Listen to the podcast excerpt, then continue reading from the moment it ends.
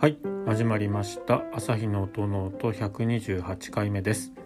この番組は弦楽器の調整や修理に携わっている私朝日が音楽特に楽器についてあれこれ話すポッドキャストです。楽器本体のことから弦などのアクセサリーそして音ノートに関して思うがままに語っていきます。番組を通してバイオリンやビオラチェロなどに興味と親しみが深まってくれたら嬉しいです。はい200 128回目スタートしていきます。えっ、ー、と今日は少しまた他の番組の宣伝みたいな形でしてみようかなと思います。ツイッターではですねあのまあ弦楽器とのマガジン雑誌ですね。で「ザ・ストラド」っていう、えー、が雑誌が出てるんですけれどもそのストラドが新しくポッドキャストを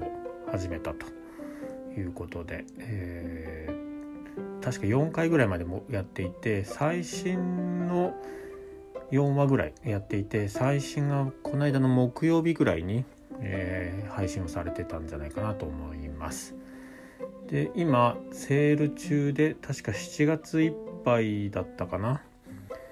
があのー、ストラドっていろいろポスターとかいろいろグッズではないんですけどオンラインショップで物を売ってるんですけどそれのポスターをいつもだと確かどれくらいなんだろう結構高いんですけど、まあ、実寸原寸大の、えーと例えばストラドとかあとはガルネリとかえー、ガタニーニとかそういったところの楽器の実寸大のポスターあとは板の厚さとかそういったところスクロールも実寸で出てたりそういったポスターがあるんですけどそれの割引のクーポンっていうかあのコードを入れると安くなりますみたいなそういうのでやっていて確か、うん、ちょっと安くどれぐらいなんだろうな。まあ、割引率はちょっと分かんないんですけど、えーと、そんな感じでセールキャンペーンをやっていたりとかいうことで何かと私の中では最近ストラドがストラッドが、あのー、話題に上がってくる。メールマガジンみたいのもいっぱい届いてきているので。でポッドキャスト始めたよっていう風なあのー、ん？メールも来てたりとかしていてどれどれちょっと聞いてみようと思ってえー、私も早速フォローをさせてもらって4話聞いているっていう感じですかね。基本はやっぱりあの海外のその、えー、出版出版社っていうか雑誌の会社なので、えーと、ポッドキャストも英語なんですけれどもでもなんとなくそこそこわかるのではなかろうかっていうか雑誌のところ雑誌でも話しているとかインタビューされている人がこう実際に話をしてたりとかっていうことなのでその辺もまあもし興味がある方はポッドキャスト聞いてみてもいいんではないかなと思います。えっ、ー、と確か最初第1回目がシベリウスのコンチェルトに関してで、えー、と2回目と3回目どっちか順番は覚えてないんですけどジャズとかインプロビゼーションのこととあとバッハの無伴奏バイオリンソナタとパルティータの話で最新が確かデルジェスの、うん、イルカノーネあのパガニーニがずっと、えー、弾いていて、えー、あのイタリアのジェノバにあの保管されている、え、イルカノーネの、あのを実際弾いた、えー、バイオリニストさんのインタビュー。弾いてみてどんな感じでした？とか、まあ、音楽バイオリン始めたきっかけは何ですか？とかあとは何でそのデルジェスさんをイルカノーねと呼ばれているあの楽器を弾くに至ったのかその経緯いきさつみたいなのをいろいろこう話してくれていてでまあすごく楽しい内容。で番組もえっ、ー、とまあ私の番組と似ていて私の方が古いんでちょっと子さんアピールなんですけどえっ、ー、と大体10分ちょっとぐらい15分もいかないぐらいで毎回あのー、番組が終わるっていうそんなに長くない、番組なのでちょこちょこっとこう聞く。例えば出勤中に、電車の中で聞くとかバスの中で聞くとかですね。あとは料理を例えばするとかあとは洗濯物を畳みながら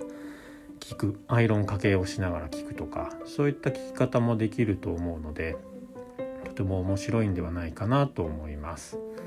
そうなんです。私もこのポッドキャストをなるべく10分、えー、15分ぐらいまでに抑えてお話をしたいなというふうに思っていて本当日々の音声日報みたいな感じになってきてるんですけどですけどそんな感じでこうなんとなく暮らしの中に私のこの朝日の音ノートが組み込まれてくれたら歯磨きとかそんな感じと一緒なものとして組み込まれてくれたら嬉しいなというふうに思っていて話をしてるんですけどストラドのその ポッドキャストもだいたいそれぐらいの短い内容で終わっているのですごく聞きやすいんじゃないかなと思います。ですね。でイルカノーネのその話についてなんですけどえっ、ー、とおとといか？違う昨日か？あのお店にウルフトーンがすごいんですっていうふうになんとかならないですかっていうことで来られたお客様がいて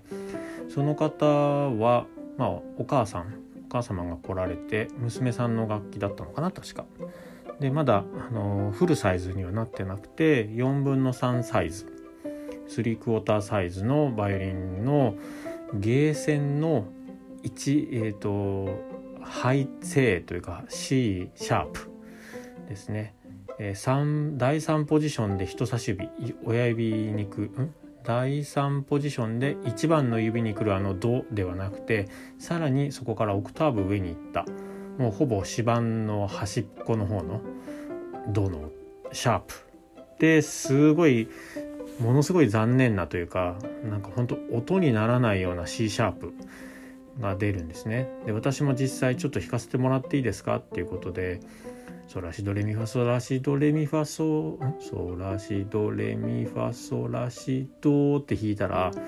やっぱなんかそこだけ音にならないぐらいキュルキュルキュルキュルキュルっていうような形でなんかすごい本当に出たんですよね。